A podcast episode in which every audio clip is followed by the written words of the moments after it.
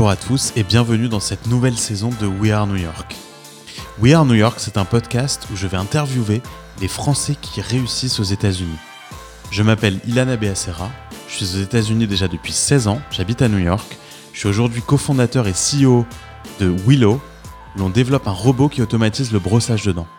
Je suis aussi investisseur dans beaucoup de startups aux États-Unis et maintenant derrière le fonds Diaspora Ventures, où on va baquer les Français qui réussissent et qui se lancent aux États-Unis.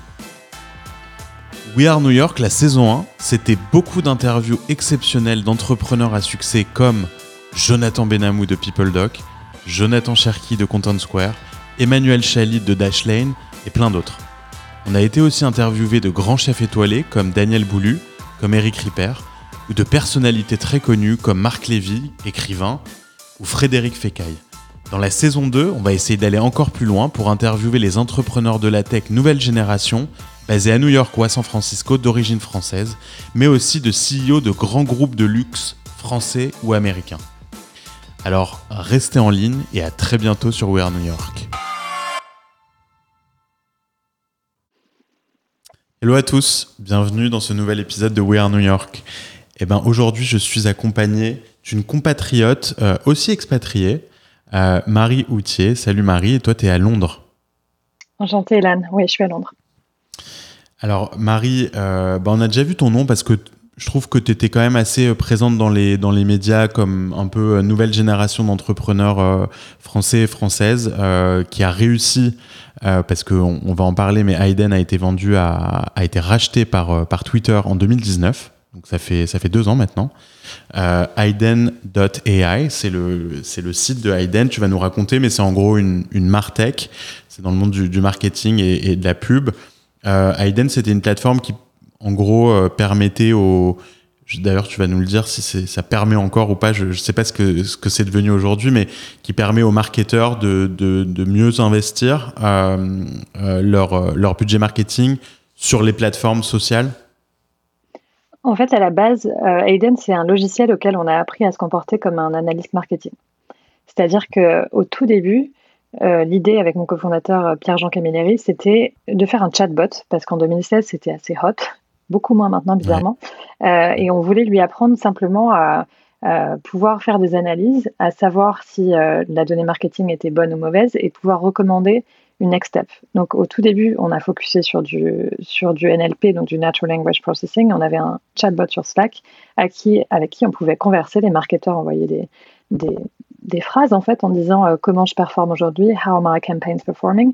Et le chatbot répondait, il s'appelait Aiden, il répondait avec des phrases en disant great ou not so well par rapport à un objectif qui a été fixé et qui ensuite générait aussi des, des recommandations euh, qu'on pouvait directement actionner en disant do it. Par exemple, euh, reduce your budget by 20%.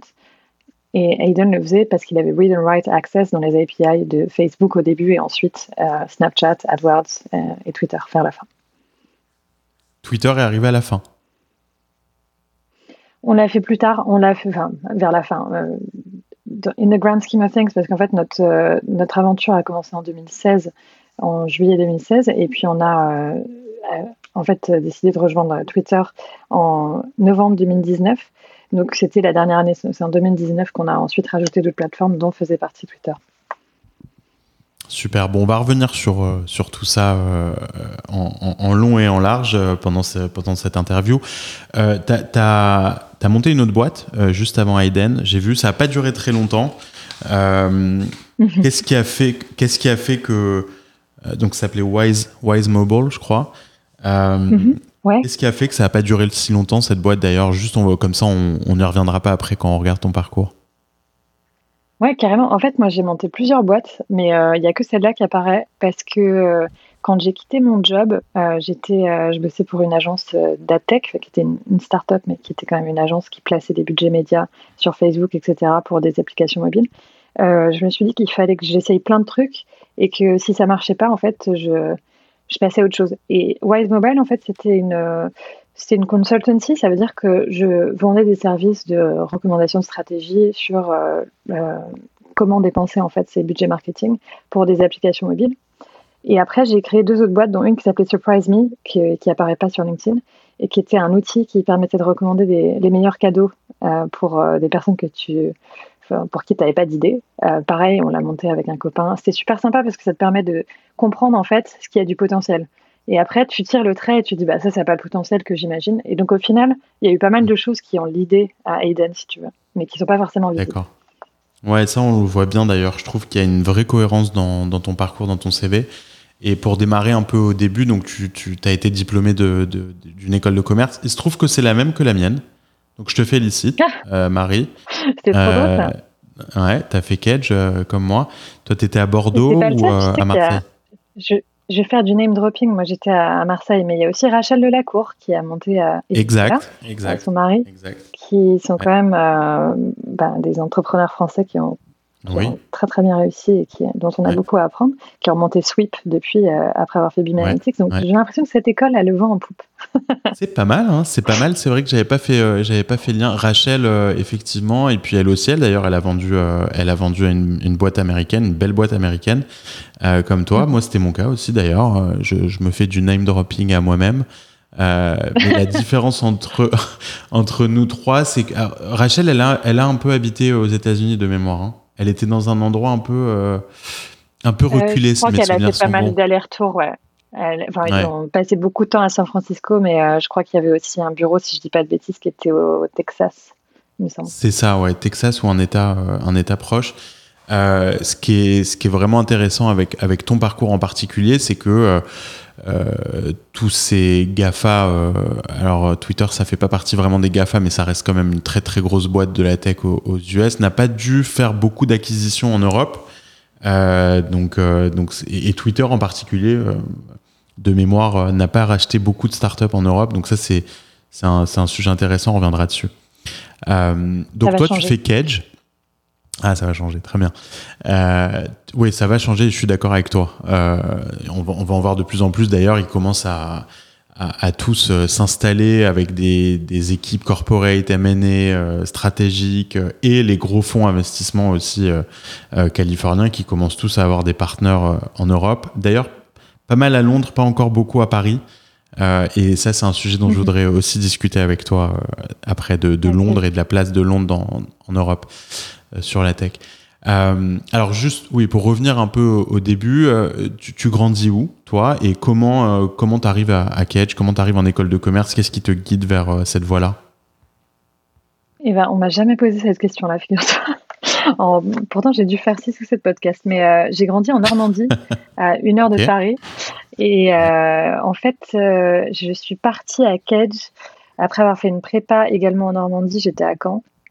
Je fais une prépa HEC là-bas et euh, j'avais vraiment. Euh, moi, j'ai toujours eu envie en fait de voir autre chose. Alors, j'ai eu la chance, j'ai un parcours un, petit peu particulier parce que même euh, en ayant grandi en Normandie, donc j'étais pas dans les grosses, grandes villes du tout, j'ai eu l'opportunité de vivre deux fois à l'étranger quand j'étais plus jeune.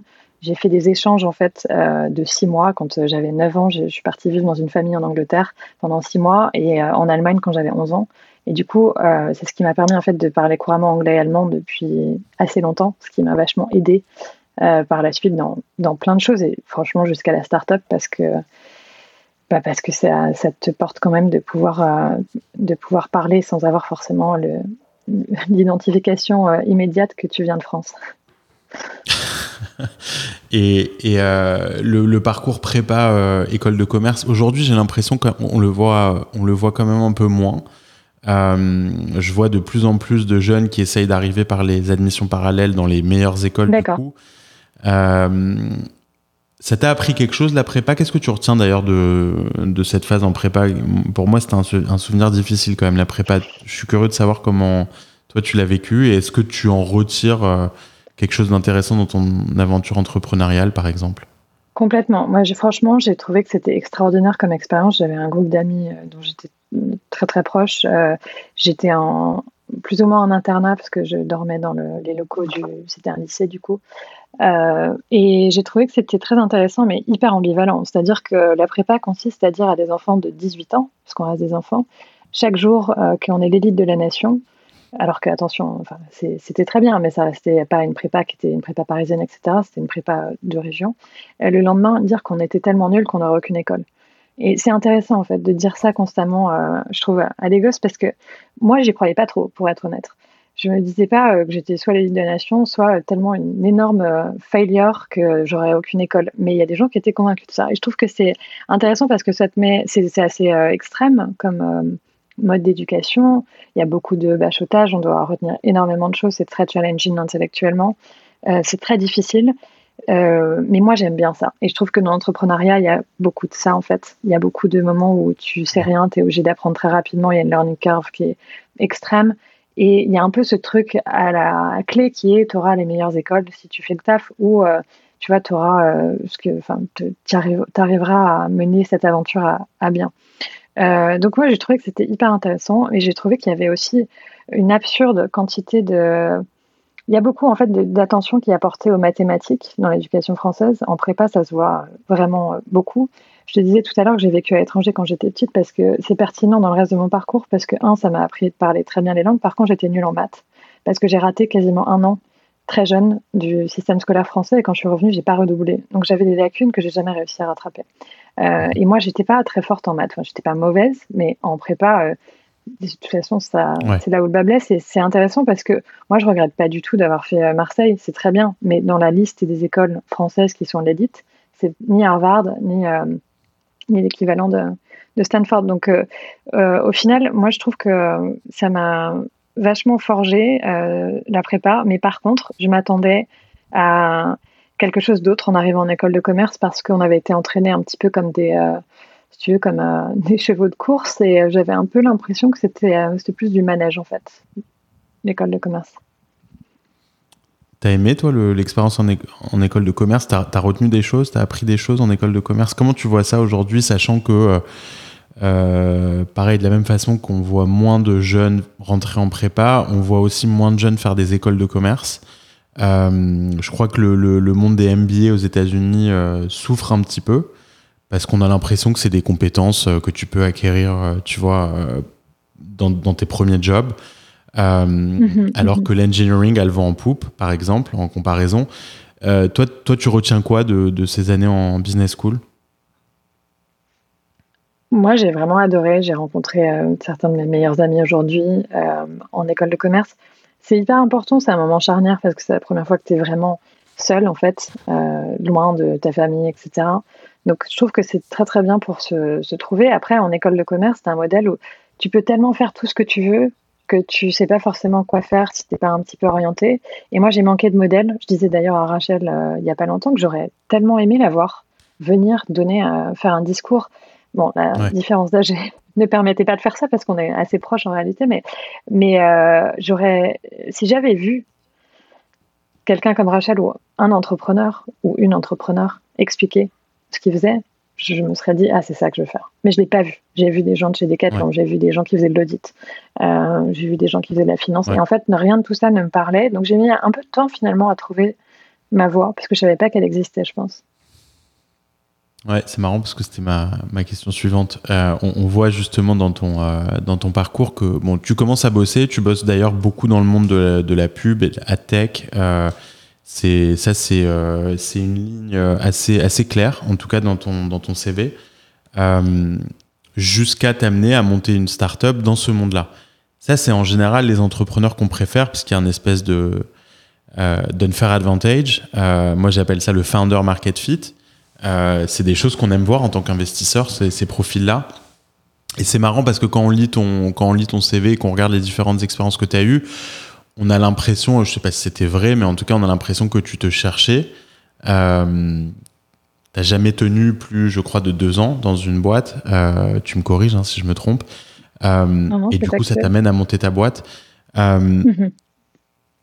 ce, que, ce que tu disais sur l'école de commerce, c'est hyper intéressant parce que ça revient un peu sur le, curriculum de, de, programmes d'éducation assez génériques que sont les business schools parce que tu apprends tout, mais au final, tu n'apprends pas grand-chose sur chacun des domaines. Alors oui, tu peux te spécialiser, mais ça reste quand même, on, touche, on touche à plusieurs choses. Est-ce que ce que tu dis, toi, c'est euh, finalement, là où les écoles de commerce peuvent le plus aider leurs étudiants, c'est dans le côté un peu inspirationnel? On a envie de, voir des gens qui nous aident à nous projeter? C'est c'est vraiment ça en fait. C'est le terme que je cherchais parce que moi je manquais d'inspiration. Je cherchais à être inspirée et j'ai vachement galéré en fait. C'est la, la chose que tu. Hmm. Non, j'allais dire, c'est c'est vraiment euh, important euh, aussi de dire qu'il y a beaucoup de gens qui cherchent, qui ont envie de donner plein de choses, tu vois, mais ils n'ont pas forcément trouvé le, l'endroit dans lequel euh, ça peut se faire. Et à contrario, tu vois, moi qui ai toujours voulu donner plein de choses, je suis quelqu'un qui je fais les choses toujours en grand, etc., parce que j'ai cette personnalité-là. Je trouvais pas forcément ma place parce qu'en fait, dans les, je m'entendais très très bien avec euh, tous les boulots que j'ai fait, ça se passait très bien, mais mais en fait, je donnais trop par rapport à la job description. Tu vois, souvent on me dit non mais attends, ça c'est, t'as pas besoin de faire ça avec quelqu'un d'autre qui fait ça pour toi. tu vois, et j'ai trouvé que c'était pour moi, c'était ma meilleure manière de régler mon rapport au monde, c'était de monter une boîte parce qu'il n'y a personne qui dit stop. Pour toi, monter une boîte, ça demandait quoi comme compétence? Quand tu commences à te poser la question de monter ta première boîte, est-ce que que c'était un, saut dans le vide ou est-ce que euh, tu étais, sûr que, que tu avais ce qu'il fallait pour euh, le leadership, la créativité, etc.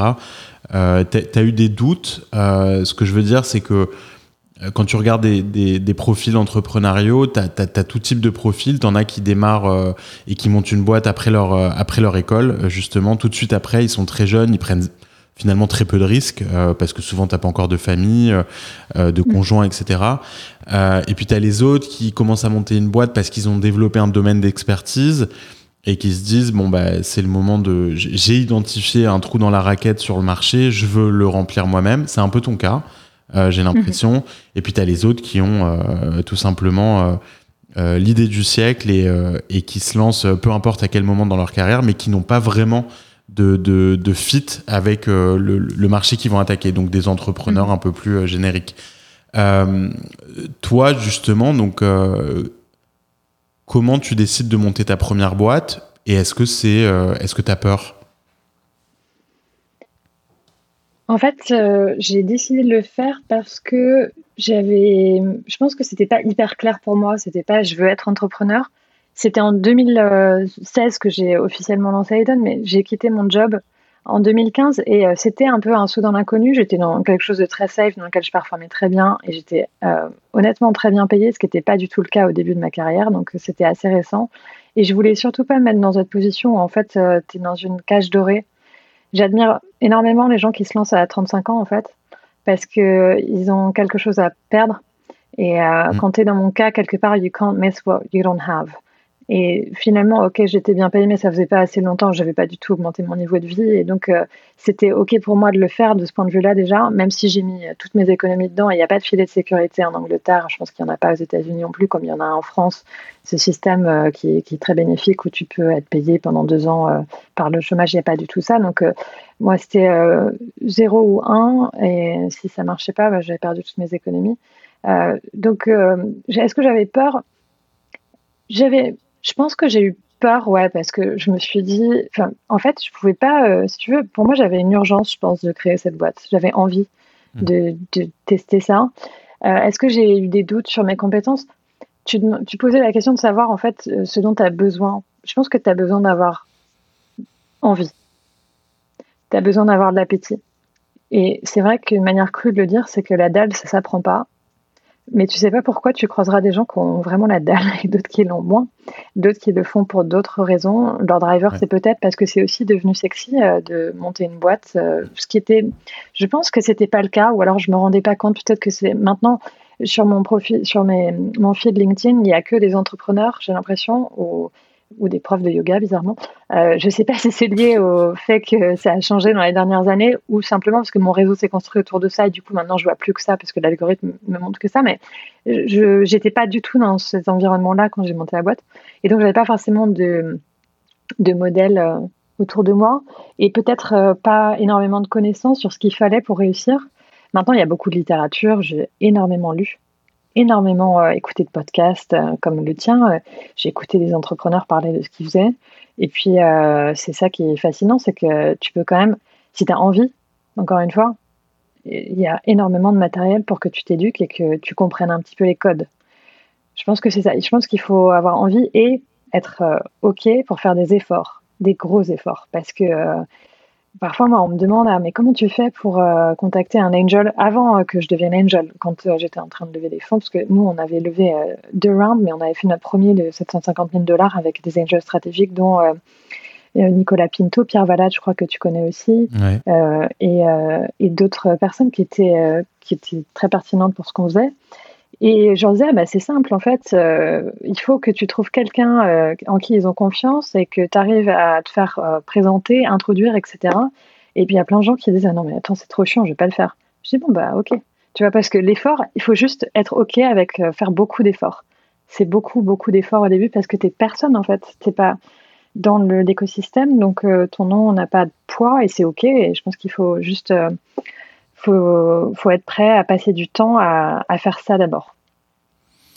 C'est, tu, tu, mets le doigt sur euh, quelque chose de, vrai et qu'on, a du mal à, contextualiser en ce moment, mais c'est vrai qu'il y, a de plus en plus de startups. On a l'impression, quand tu lis les médias, que, la tech, c'est, Hollywood, euh, que l'argent flot, et c'est vrai, hein, il n'y a jamais eu autant d'argent.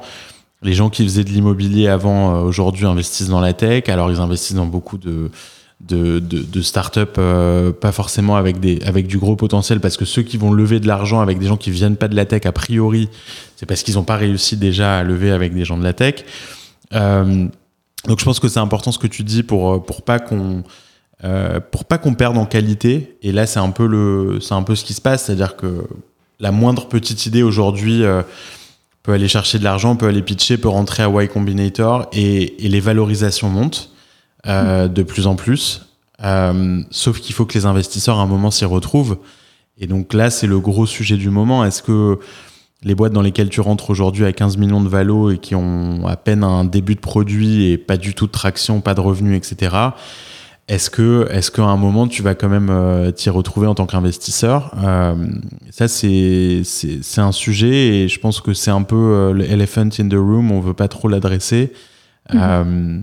Mais, mais toi, du coup, ce que tu dis un peu avec, avec ton LinkedIn qui se remplit de, d'entrepreneurs, c'est, ça, prouve un peu ce, cette, cette mode, cette mode de monter des, boîtes. Est-ce que tu as, une, une crainte vis-à-vis de ça Je ne vais, je vais pas parler de, de, de crainte de bulle ou, quoi que ce soit parce que c'est, ce serait plus le bon terme, mais est-ce que tu as l'impression qu'il y a, y a, un risque là-dessus avec cette mode autour de la, de la tech et de l'entrepreneuriat? Je pense pas pour moi directement parce que euh, il y a des, investisseurs qui s'y mettent un peu comme les cryptos. Hein, c'est la même chose, tu vois. Il y a plein de gens qui disent ah ça a l'air cool, j'arrive, je vais je vais mettre un peu de sous dessus, on va voir ce qui va se passer. Bon bah globalement ces gens-là vont perdre quoi. parce que il faut juste faire le taf. Soit tu as été operator, donc euh, tu as monté une boîte, donc évidemment tu as plein de connaissances et c'est plus facile de juger ce qui pour toi a du potentiel ou pas. Ou alors, tu es du côté euh, investisseur professionnel. Il y a beaucoup de VC qui aussi mettent des tickets perso. Euh, mais il faut avoir certaines connaissances. Je pense qu'il ne faut pas y aller euh, pour y aller.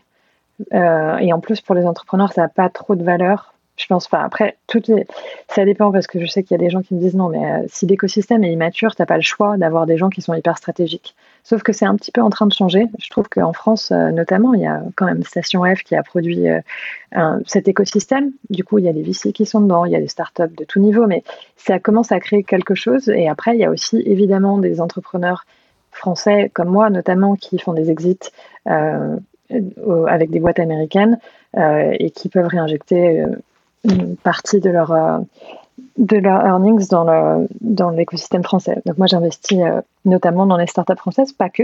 J'essaye de faire euh, plutôt autour de 40% maximum, ce que j'ai franchement un petit peu dépassé, mais, mais euh, j'essaye aussi de réinvestir dans, dans d'autres pays, mais en pensant au fait que c'est pas mal de rapporter ça en France aussi.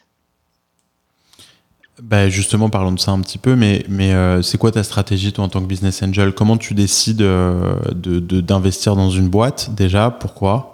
Euh, qu'est-ce qui te mhm. drive euh, Ouais, tes critères? En fait, ça a un peu changé parce que du coup, moi, j'ai commencé en mars 2020 euh, juste au début du Covid, donc il y a un an et demi de ça. Au début, j'ai contacté j'ai contacté des business angels qui avaient investi chez nous, euh, dont je suis assez proche, avec qui je m'entends bien, et je leur posais la question de savoir comment eux, ils avaient approché, approché euh, leur stratégie. Et c'est hyper intéressant parce que j'ai eu du feedback euh, des erreurs à éviter, notamment de pas trop investir, parce qu'au début, tu vas faire des bêtises. Donc, donc moi, je me suis capée à 25 000 dollars par, par startup. Donc, je me suis un peu fait une thèse d'investissement. Je suis agnostique sur le secteur. Aujourd'hui, j'ai investi dans 17 startups. Euh, en un an et demi, j'ai investi dans Skyways qui fait des drones. Euh, c'est du hardware. J'ai investi dans Grey Parrot AI qui est euh, basé au UK et qui fait aussi du hardware, qui fait de la reconnaissance d'images pour identifier les déchets et faire du tri sélectif. J'ai aussi investi dans du software comme Covery, par exemple, en France.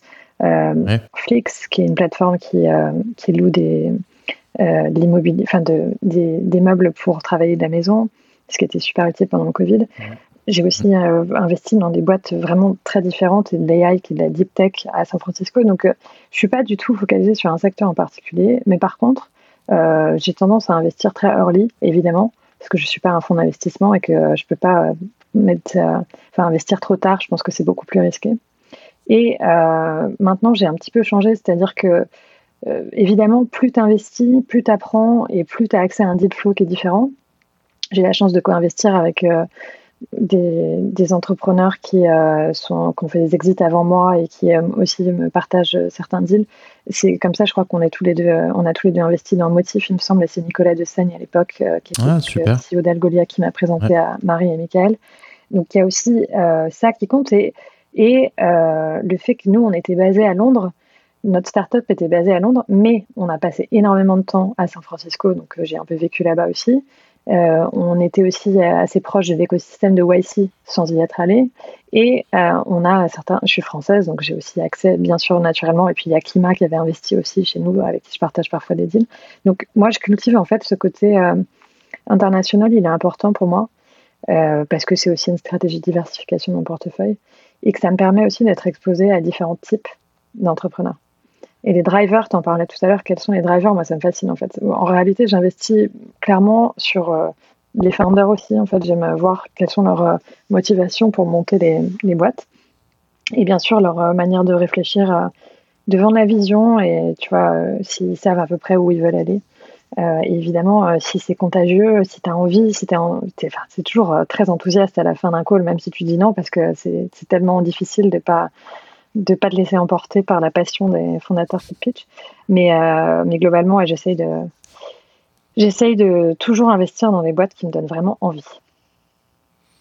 Et, pas parce que c'est une bonne opportunité ou que c'est hot. Ouais, bah justement, c'est est-ce que, est-ce que euh, tu, tu fais ça pour l'argent? Est-ce que pour toi, c'est un, c'est un, un asset financier comme un autre, euh, les startups Tu fais ça pour rester au courant de ce qui se passe euh, en parallèle de ton job. Mhm. Euh, qu'est-ce qui te drive à investir? Parce que il y a, des business angels qui mettent tous leurs savings dans, dans les startups et ça peut, euh, ça peut être une erreur parce que effectivement tu risques de perdre quand même pas mal. bon, il y en a qui ont des très, bonnes très bonnes performances et qui s'en sortent très très bien, mais c'est vrai que le, toujours le premier conseil qu'on te donne, c'est investir dans des startups l'argent dont tu n'as pas besoin, que tu vas pas utiliser. Ouais. Euh, est-ce que toi tu l'as fait comme ça? Est-ce que c'était réfléchi dans ce sens-là? Est-ce que tu le fais parce que tu penses vraiment que tu vas euh, multiplier ton capital investi par 5, 10 ou, euh, ou pour d'autres raisons? Je le fais pas, c'est pas du charity, donc je pense qu'il faut quand même faut être clair là-dessus. oui, il y a un potentiel outcome financier. Après, moi, j'aime ce que tu dis. En fait, je considère que je vais au casino et que je peux perdre tout l'argent ou que je peux gagner. Personnellement, j'aime euh, me convaincre qu'il y a un potentiel de x10 sur les startups dans lesquelles j'ai investi. Est-ce que j'ai raison? Certainement pas. Statistiquement parlant, il y a peu de gens qui ont raison à 100% du temps hein, en pensant qu'ils vont faire x10 sur chaque investissement. Est-ce que c'est un critère euh, ultra important? Non, pas. Je suis capable d'être flexible sur ça si euh, je trouve que le projet est bien. Moi, je le fais parce que déjà, j'ai envie de give back. je trouvais ça un petit peu frustrant qu'il n'y ait pas assez d'angels que je trouve pertinents. Alors, on a pris plein d'angels, on a pris que des angels qui étaient géniaux, mais avant ça, il y a tous, les autres que j'ai pitchés. Et parfois, tu es là, mais à qui je parle, quoi? Tu parles juste à des gens qui ont financièrement réussi et c'est bien pour eux, hein, il n'y a pas de problème, mais, mais euh, ils peuvent rien t'apporter. Il y a pas même d'échanges humains, c'est justement ce que tu dis, c'est que la partie euh, euh, financière. Et moi, je sais pas ce qui m'intéresse. La partie humaine m'intéresse. Mais avec le, en tout cas, la théorie que ça peut, oui, avoir un outcome positif, parce que c'est aussi sympa. Il y, a aussi pas assez de business angel femmes.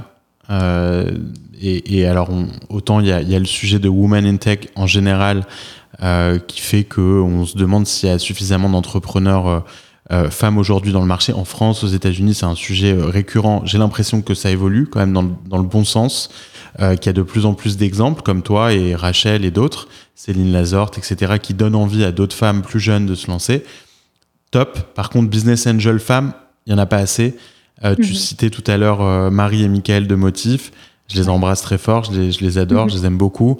Euh, vous allez tous euh, découvrir Motif euh, très bientôt, mais très très belle boîte et, superbe équipe, tous les deux.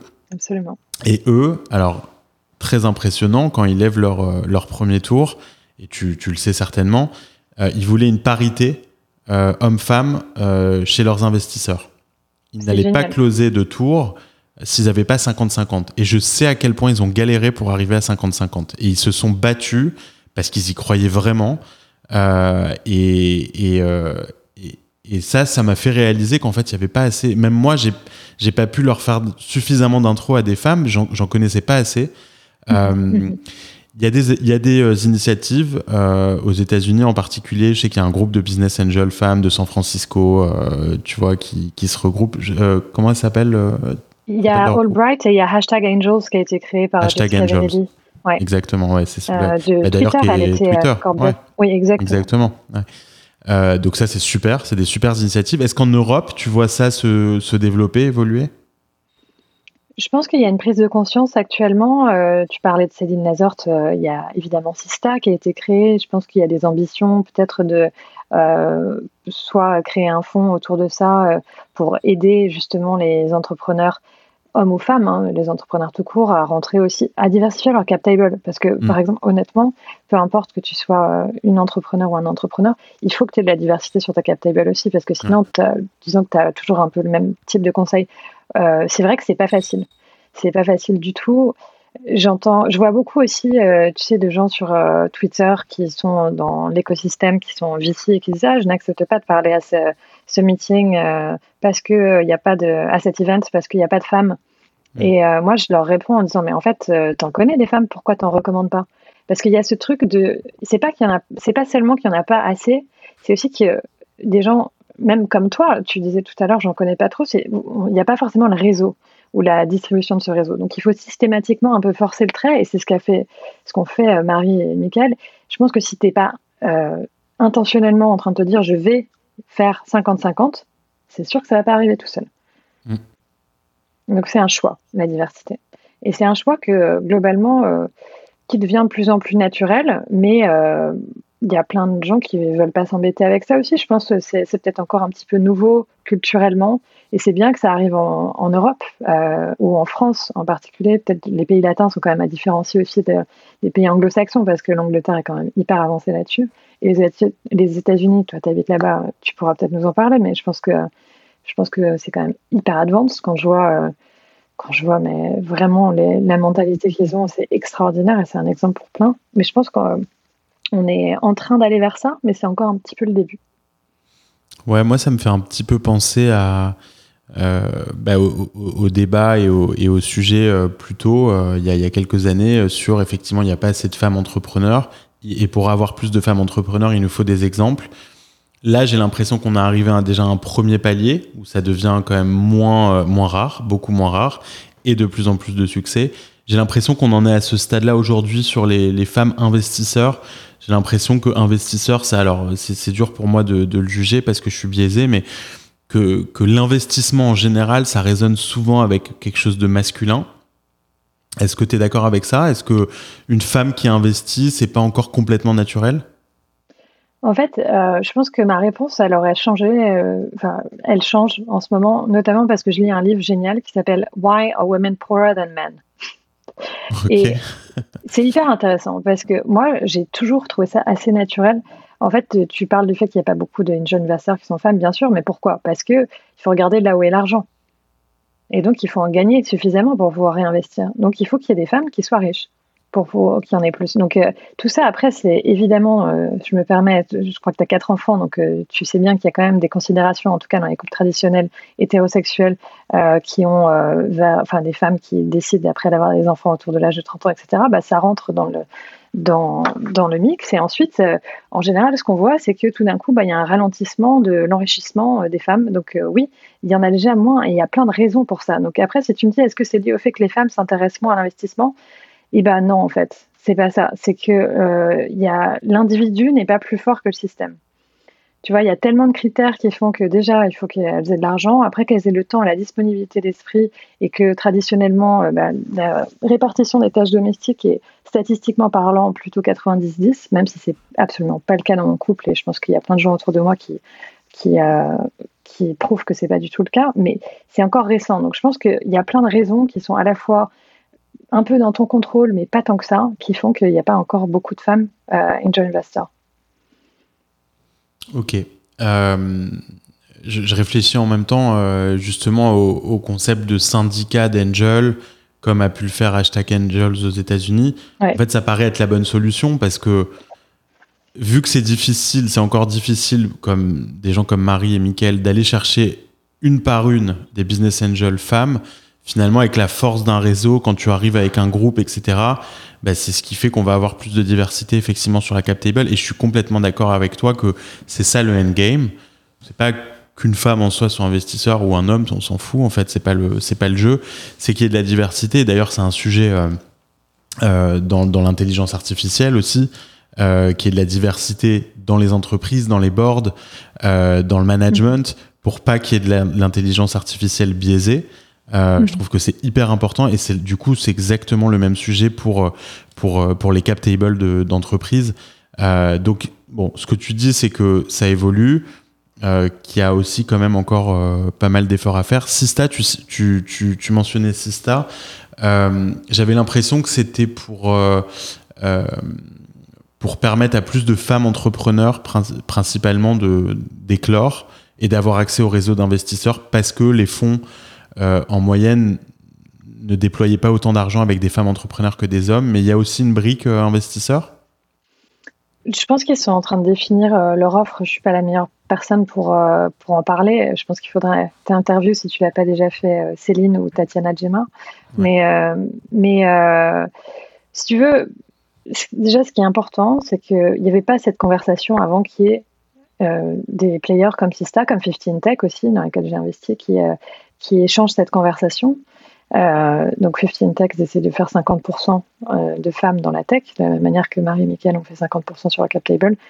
Ces conversations n'existaient pas, donc il y a déjà de la valeur dans ça.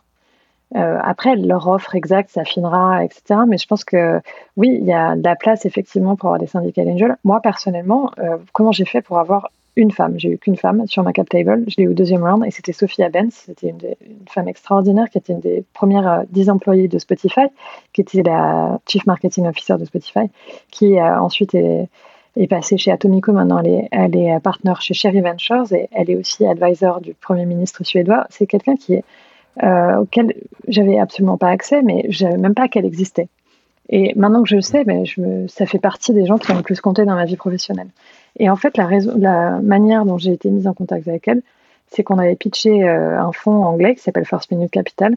Euh, et que je leur avais demandé euh, s'ils pouvaient mettre. En fait, ils avaient dit non parce que ça correspondait pas. Alors, j'avais juste pas décidé d'investir. Et au lieu de se dire bon bah ok c'est fini, tu vois, on, on dit plus rien, tu peux toujours leur dire ok merci, mais est-ce que vous pouvez me présenter à des femmes angel investors Et donc les fonds, c'est aussi leur responsabilité de cultiver c'est euh, ce network et de pouvoir répondre à des entrepreneurs, euh, oui, je te mets en contact avec telle personne, ce qu'ils ont fait à l'époque, c'est comme ça que j'ai rencontré. Donc je pense qu'il y a les syndicats qui sont une super euh, solution et il y a aussi les entrepreneurs qui doivent penser à poser la question.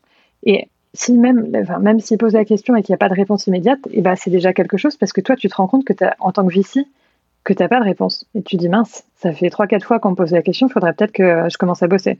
Donc c'est bien. Très belle conclusion à ce, sujet important euh, et qui évolue dans le bon sens. Donc, euh, donc euh, j'en suis ravi et je pense qu'on en, on en est tous ravis. donc, merci déjà pour toutes ces toutes ces infos sur sur sur ta nouvelle carrière de business angel en parallèle. Donc, c'est évidemment pas quelque chose de full time et on a bien compris tes motivations.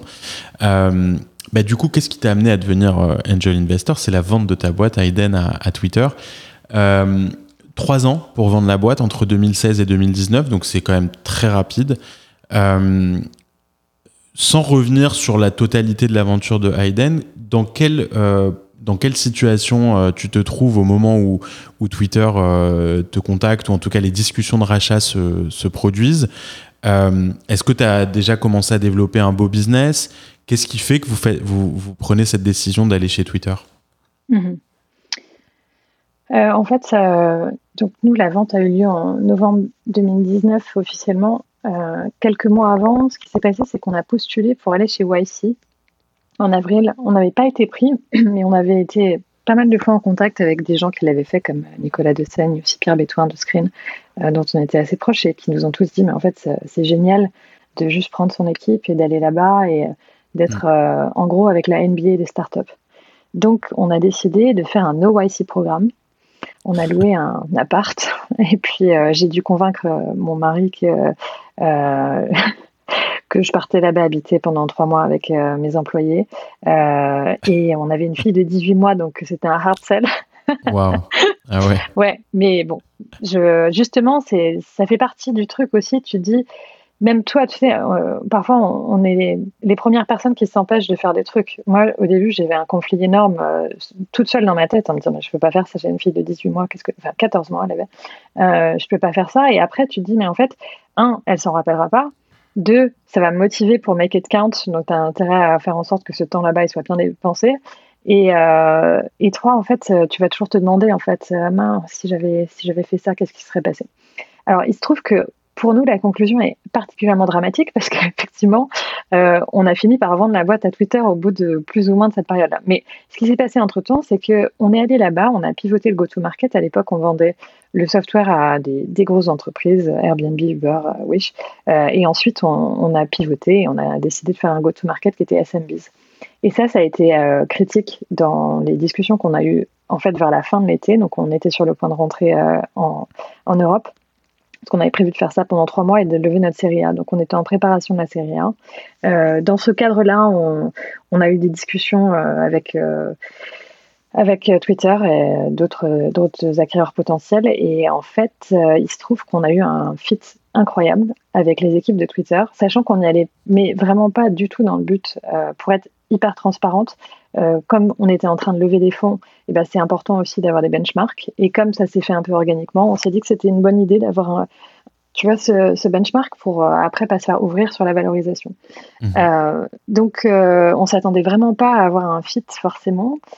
Et, les étoiles se sont complètement alignées parce que je je partage pas quelque chose qui soit pas déjà public, mais euh, Twitter n'avait pas vraiment investi sur tout ce qui était self-serve advertising et SMBs, et donc euh, ils se sont dit bah on va plugger le logiciel dans euh, tout ce qui est self-serve pour que tous les les comptes qui n'ont pas d'account manager puissent recevoir un niveau de support avec des recommandations qui sont envoyées automatiquement.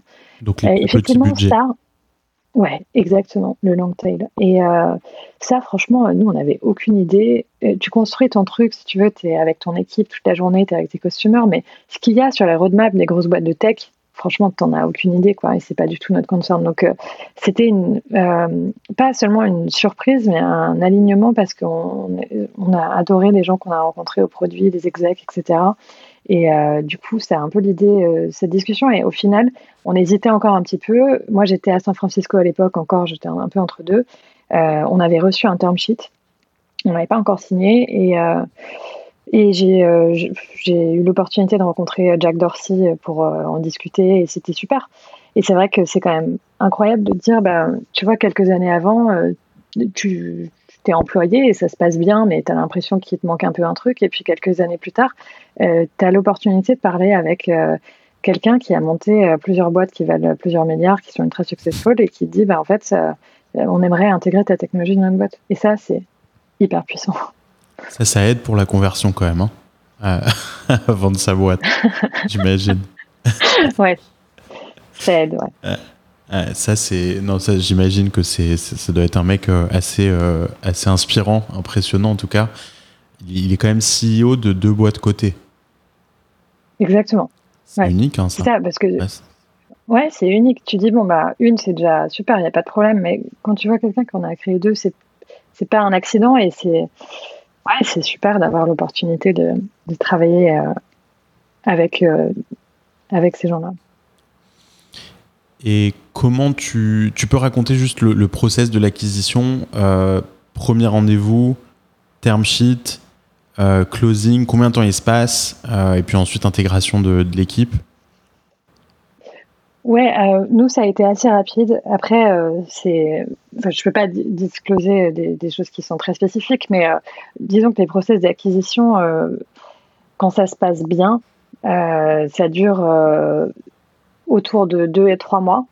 Euh, mais la plupart du temps, ça se passe assez mal. Donc, on a eu la chance d'être entouré de gens qui nous ont vachement conseillé là-dessus. Enfin, vachement conseillé. Euh, C'était pas des professionnels, on n'a pas payé des cabinets d'avocats, etc. Mais au contraire, moi, j'ai toujours tendance à aller voir des gens qui l'ont vraiment vécu de l'intérieur. Et en l'occurrence, Alex Lebrun, qui a vendu 8.ai à Facebook à l'époque, maintenant il a remonté Nabla, euh, qui, était quelqu'un qui m'a énormément aidé, euh, m'a un peu euh, donné des pointers. Et donc moi, mon but, c'était honnêtement de réduire le plus possible ce temps de due diligence parce que c'est terrible, c'est extrêmement difficile. C'est même si ça se passe bien, c'est très difficile parce que les enjeux sont énormes d'un côté et, moins de l'autre, on va dire.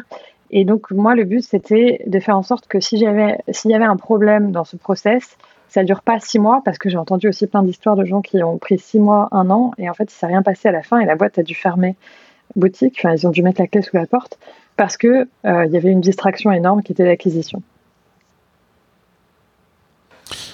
Ouais.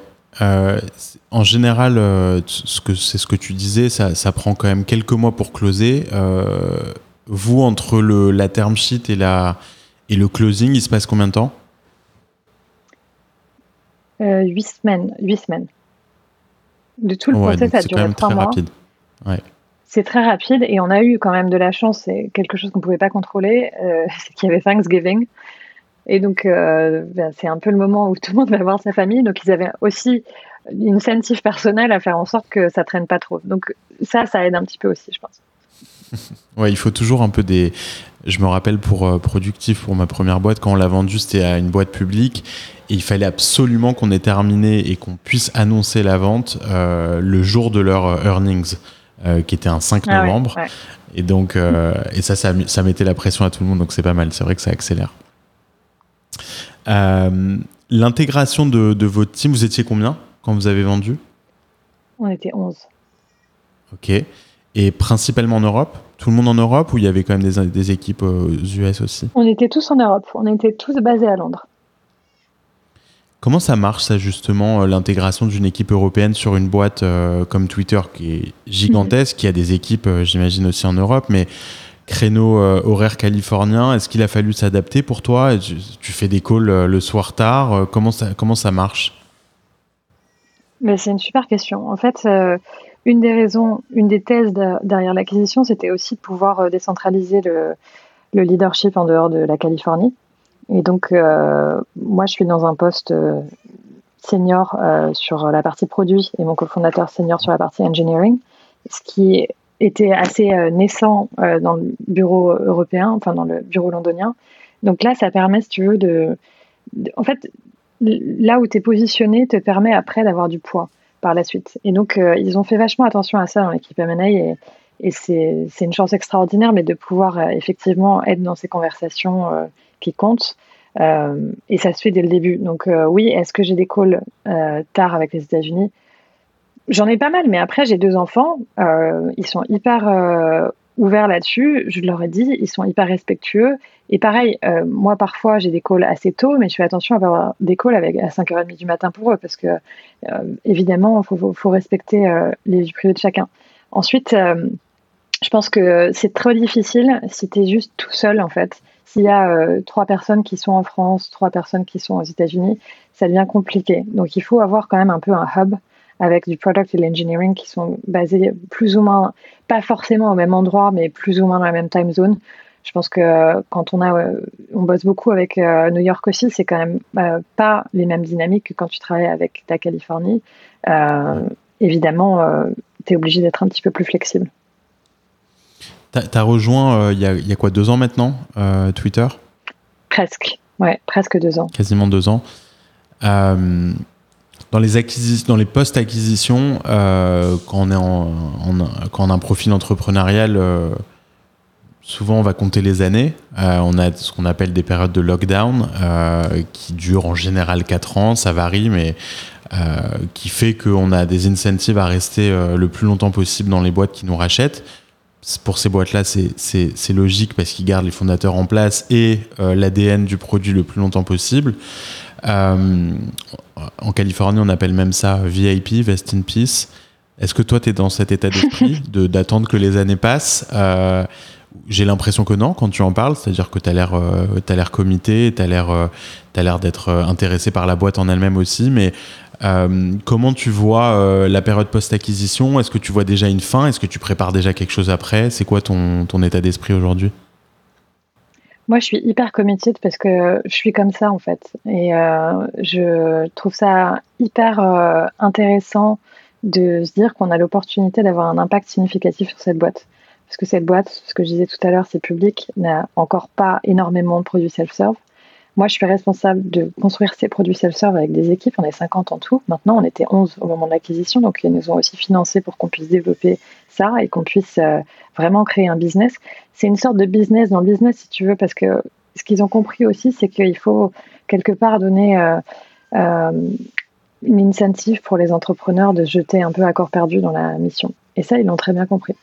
Et si tu es un employé lambda, entre parenthèses, euh, ça n'a rien de péjoratif, c'est simplement si tu as rejoint euh, le truc sans très forte conviction, c'est vraiment différent de si tu as hésité à vendre ta boîte et finalement tu as décidé de la vendre. Nous, on est drivé par l'impact et euh, on a la conviction que qu'il y en a un parce que si tu veux, Twitter, c'est vraiment un underdog de. c'est le c'est une boîte qui n'a pas encore atteint son potentiel dans les social networks, comme tout le monde peut le voir, mais qui, qui a par contre des gens extraordinaires, de l'envie, des ressources, et on croit que on va pouvoir contribuer à ce changement. Moi, je suis un très très gros fan de Twitter. Euh, mhm. je, dois, te le dire. Euh, sans Twitter, je serais un mauvais investisseur. Euh, j'ai réussi à tailor une, une, liste de gens que je follow depuis les tout débuts. Je pense que je suis un, tout, un des tout premiers users. Et c'est fou quand, quand, tu sais utiliser Twitter comme un espèce de tableau de bord. Euh, mhm. Certains l'utilisent pour les news, d'autres pour les trends, d'autres pour euh, suivre des gens importants, intéressants, etc. Quand tu fais un mix de tout ça, Twitter, c'est un, c'est un, un, tableau de bord exceptionnel pour les gens de la tech, je trouve, de savoir bien l'utiliser. C'est fou le nombre de fois quand je parle à, des, à d'autres investisseurs ou à des VC, etc., et qui me demandent comment je source mes deals ou euh, où est-ce que je reçois les bons signaux, tu vois, pour les boîtes. En fait, 97% mhm. du temps, c'est sur Twitter. Euh, c'est une plateforme qui a, un, potentiel incroyable en fait, encore aujourd'hui, malgré le nombre d'utilisateurs euh, déjà assez impressionnant. C'est hyper intéressant parce que euh, moi, je m'en suis aussi, comme toi, servi beaucoup dans la, dans la tech quand j'étais entrepreneur, etc. Parce que tous les journalistes sont dessus, tous les VC sont dessus. Mais je vois qu'il y a certaines boîtes dans lesquelles j'ai investi. Parfois, je veux faire des intros et je veux mettre leur, tu vois, Twitter handle. Hyperlink ouais, Twitter handle et, et je vois qu'ils n'ont pas de présence sur Twitter parce que en fait euh, c'est peut-être pas top of mind pour eux. Ils ont peut-être choisi d'autres réseaux. Il y en a plein qui aussi sont très actifs sur LinkedIn. Mais c'est marrant parce que je me demandais si c'était et c'était bien avant en plus. D'ailleurs que je sois qu'on ait rejoint Twitter, mais moi c'est un produit que j'utilisais beaucoup, donc évidemment on avait une affinité déjà énorme. Mais je me disais tiens en fait est-ce qu'il n'y aura pas des opportunités parce qu'ils sont pas euh, sur cette plateforme? Euh, et c'est, c'est, j'ai pas de réponse là-dessus parce que tu peux pas en tant qu'entrepreneur passer ton temps sur tous les trucs, mais par contre c'est assez localisé et effectivement en Europe euh, tout le monde n'est pas sur les mêmes plateformes et par contre les VC sont quand même en tout cas assez présents, c'est vrai. Ah ouais, ouais, et puis les journalistes aussi c'est sympa de savoir ce qu'ils pensent, tu vois le back channel d'un article qui cartonne sur mhm. Forbes, sur Fortune, etc. et d'avoir de suivre ces journalistes qui ont du coup des, des threads, des discussions avec d'autres journalistes, avec des VC, avec des entrepreneurs, des fois les entrepreneurs eux-mêmes. Euh, c'est mm-hmm. ça qui est incroyable avec Twitter, que tu as nulle part ailleurs. Tu disais que c'était un des underdogs dans le social. Euh, pour moi, c'est une autre catégorie en fait qu'a créé Twitter. C'est le genre de conversation et de, de, de, de profondeur que tu trouveras pas euh, évidemment sur Instagram, mais non plus sur LinkedIn, qui est devenu euh, tout et n'importe quoi. Facebook, on n'en parle pas. Ouais, c'est toujours, c'est pour ça que j'ai toujours été hyper bullish sur Twitter. Donc je comprends que tu sois committed et excité de continuer à travailler là-bas parce que c'est vraiment une très belle, très belle boîte et un, produit exceptionnel. Donc on, parlait juste avant ça, on parlait de, la difficulté de travailler euh, quand tu es en Europe avec, euh, une boîte en Californie en l'occurrence. Je voulais juste parler un peu de, de, Londres et de la position de Londres aujourd'hui dans la, scène européenne. Euh, il y a encore quelques années de ça, on va dire, pour simplifier avant le Brexit, Londres, c'était la capitale incontestée de la tech en Europe. J'ai l'impression que ça l'est moins aujourd'hui que. Est-ce que c'est lié forcément au Brexit? Perso, j'en suis pas sûr, mais je veux, je veux ton avis là-dessus. Euh, j'ai juste l'impression qu'aujourd'hui, euh, la, tech est beaucoup plus éclatée, euh, qu'il y a des pôles de, d'innovation un peu partout en Europe. Mhm. Paris, bon, on est, on est tous les deux français, donc je, pense qu'on observe la French Tech de très près et je pense qu'on va être tous les deux d'accord pour dire qu'il y a une, une explosion de, de, de, l'innovation, mais surtout des, des, très belles boîtes qui viennent de France aujourd'hui il y a un an, un an et demi, au moment du Brexit, on, se rêvait à ce que Paris devienne la nouvelle capitale euh, européenne de, de la tech. Moi, je pense que c'est le fait que qu'on parle pas bien français en France, ça nous empêche d'être cette capitale européenne. Euh, j'aimerais ton avis un peu là-dessus et la position de Londres. Et puis aussi, est-ce que tu aimes Londres? J'imagine que oui. J'adore Londres, mais même si euh, on va, je pense qu'on va partir aux États-Unis l'an prochain, mais ça fait 11 ans qu'on est là et moi je trouve que c'est une ville extraordinaire c'est une ville qui est vraiment très proche de la France, mais alors qui est très différente culturellement. Euh, c'est un peu un mini New York en fait pour l'Europe parce que euh, c'est hyper cosmopolite. Du coup, c'est forcément très tolérant. Euh, il n'y a pas d'entre-soi parce que c'est trop grand pour qu'il y en ait. Il y a forcément des petites communautés de VC, etc. Mais je trouve que de toute façon, quand tu es expatrié, au début, tu ne comprends pas les codes par lesquels tu es jugé. Du coup, ça te donne l'impression que tu es dans un environnement qui est de facto plus tolérant que le tien c'est pas forcément vrai au final, parce que tu commences à comprendre au bout d'un moment, mais ça te rattrape, mais ça te donne une impression assez agréable au début en tout cas. Et, euh, et non, je trouve que c'est une ville extraordinaire. Après, euh, pour répondre à ta question sur euh, l'écosystème tech, je trouve que c'est encore un petit peu opaque. et je peux me permettre de le dire parce que je représente aucun intérêt en particulier, mais je trouve que c'est difficile d'accéder à des bonnes réponses parce que quand tu demandes au VC, ils vont pas forcément te dire que c'est compliqué pour eux ils vont toujours euh, faire semblant que tout va bien, qu'il n'y a pas de problème, alors qu'en en fait, je suis pas si sûre parce que je pense qu'il y a beaucoup de fonds, les LPs, les limited partners qui investissent dans les fonds, euh, qui euh, sont aussi originaires de l'Europe. Il y a la BPI qui investit historiquement en France, mais qui investit aussi dans d'autres pays, qui finançait pas mal de fonds anglais. Il y a les fonds souverains qui viennent d'autres pays. Je ne sais pas trop si c'est possible de continuer à faire ça avec le Brexit. Je pense qu'il y a quand même plein de problèmes administratifs. Ce qui fait que euh, je pense que euh, le Brexit va certainement affecter, euh, en tout cas dans, le court terme, Londres. Et peut-être que ça veut dire qu'ils vont plus se focaliser sur des boîtes qui viennent de leur propre pays pour éviter les, les problèmes d'investir dans des boîtes qui sont à l'étranger et vice-versa. Mais j'en ai pas la certitude, donc je serais hyper intéressée si tu arrives à, trouver un peu plus d'infos là-dessus. Moi, je continue à investir dans des boîtes en Angleterre. Je suis résidente en Angleterre, donc c'est aussi plus facile. Euh, il y a tout un tas aussi de, mécanismes qui font que c'est plus simple de le faire.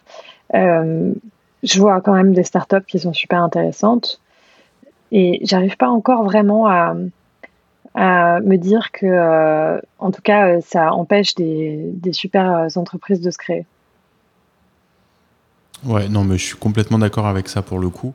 Euh, on, a, on a tendance un peu à, essayer de fermer un, chapitre pour en ouvrir un autre, donc de dire voilà le Brexit à Londres, euh, bah, ce sera plus Londres euh, le, la capitale, ce sera Paris parce que la French Tech, etc. Mais en fait c'est beaucoup plus compliqué que ça, clairement. Et, aujourd'hui il y a encore beaucoup beaucoup de, de, belles boîtes à Londres. Le gros avantage de Londres pour moi c'est quand même la langue native qui est proche des États-Unis qui fait qu'il y a des bridges quand même plus faciles entre Londres et, les États-Unis que pour la France. ou le Portugal ou l'Espagne, etc. Donc ça, je pense que ça, on le conservera toujours. Puis il y a aussi de au niveau de l'éducation, euh, des, universités quand même exceptionnelles à Londres, parmi les meilleures du monde. Euh, et ça d'ailleurs, c'est un sujet que, que, que je t'avais vu évoquer euh, online sur le l'homogénéité des profils des profils entrepreneuriaux en France. Tu, tu, parlais de du nombre d'entrepreneurs qui sortent d'HEC, de Polytechnique, etc. Que tu le disais pas d'une façon euh, hyper euh, positive, si mes souvenirs sont bons, tu as, as, quelque chose à partager là-dessus? C'est bien d'être un petit peu euh, un petit peu controversial de temps en temps. non, mais honnêtement, j'ai rien à dire de mal là-dessus. Mais je pense que globalement, je, suis, comme tu le sais, je suis hyper intéressée par la diversité dans tout. Et ça se retrouve dans tout ce que je fais. Donc, notamment dans mon portefeuille d'investissement, puisque je fais attention notamment à investir dans des boîtes qui viennent simplement de géographies différentes et après avec des compositions de founders différents, etc. Mais euh, ça veut aussi dire que j'aime l'homogénéité dans les backgrounds sociaux. Donc euh, ça veut dire qu'il faut... En fait, il y a plein de gens qui sortent des mêmes écoles et tu as les mêmes aux États-Unis. Hein. Tu as tous ceux qui sortent de Harvard, MIT, Stanford. Stanford. Euh, ouais, et qui sont successful et ils ont l'impression que c'est grâce à leur génie. Et j'aime bien challenger juste un petit peu ça deux secondes. Alors l'équivalent français, c'est effectivement Polytechnique et, et, HEC, mais et en Angleterre, Oxford et, Cambridge. Mais les gens se rendent pas forcément compte qu'ils étaient déjà mais à 10 km d'avance euh, sur le marathon quand ils sont lancés. Je trouve que c'est important de le mentionner. C'est pas grave. C'est juste que euh, quand je pense à un de mes investisseurs que j'adore, qui était le premier investisseur dans, dans Eden, qui s'appelle Shekip, qui est fils d'un boucher à Istanbul et que lui, je veux te dire que pour arriver, c'est un entrepreneur hyper successful. Pour faire ce qu'il a fait, il y avait personne pour lui tendre la main. Et ben ça, c'est assez rare. Et c'est ok, ça restera rare. Mais il faut juste que les gens qui sortent de, des, voies un petit peu royales, je pense, soient mis en face de, de cette réalité-là. Sinon, ils, pensent qu'en fait, c'était, c'était un peu peut-être euh, leur génie qui les a amenés là. C'est pas que ça. Ouais. Non, et puis il y a aussi le rôle des investisseurs. Euh, qui choisit par défaut, qui, qui donne un poids euh, beaucoup plus élevé à, ces profils-là parce mhm. que mhm. voilà pour le, passif de, succès des entrepreneurs de Polytechnique, d'HEC, de Stanford, etc.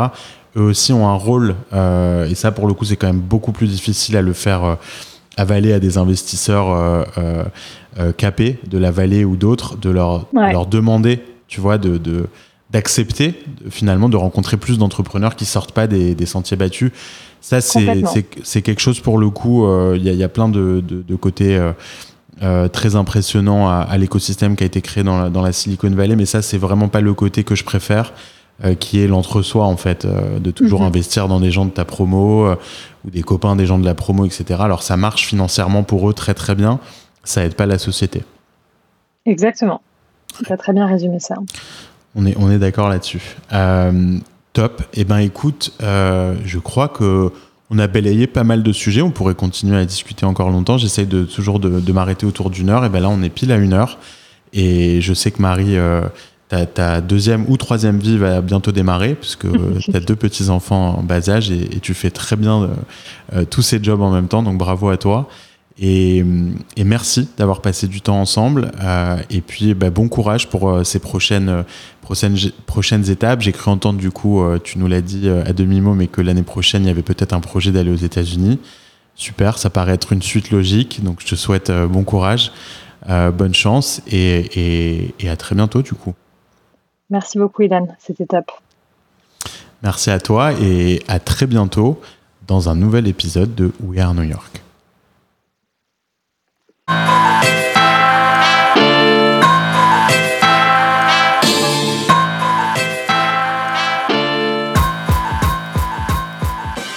Merci d'avoir écouté cet épisode de We Are New York jusqu'à la fin. J'espère que le contenu vous plaira surtout que vous aurez envie de partager cet épisode et le reste des épisodes de We Are New York autour de vous. Le site de We Are New York, c'est weareny.com. Tous les épisodes sont dessus N'hésitez pas à laisser votre email sur le site pour que vous puissiez recevoir les derniers épisodes sur votre boîte mail directement. Ce qui nous aide beaucoup, c'est quand on met 5 étoiles sur son appli de podcast pour promouvoir We Are New York et aussi rajouter un petit commentaire gentil. C'est comme ça qu'on remonte dans les classements des podcasts. Alors merci de partager autour de vous et à très bientôt dans un nouvel épisode de We Are New York.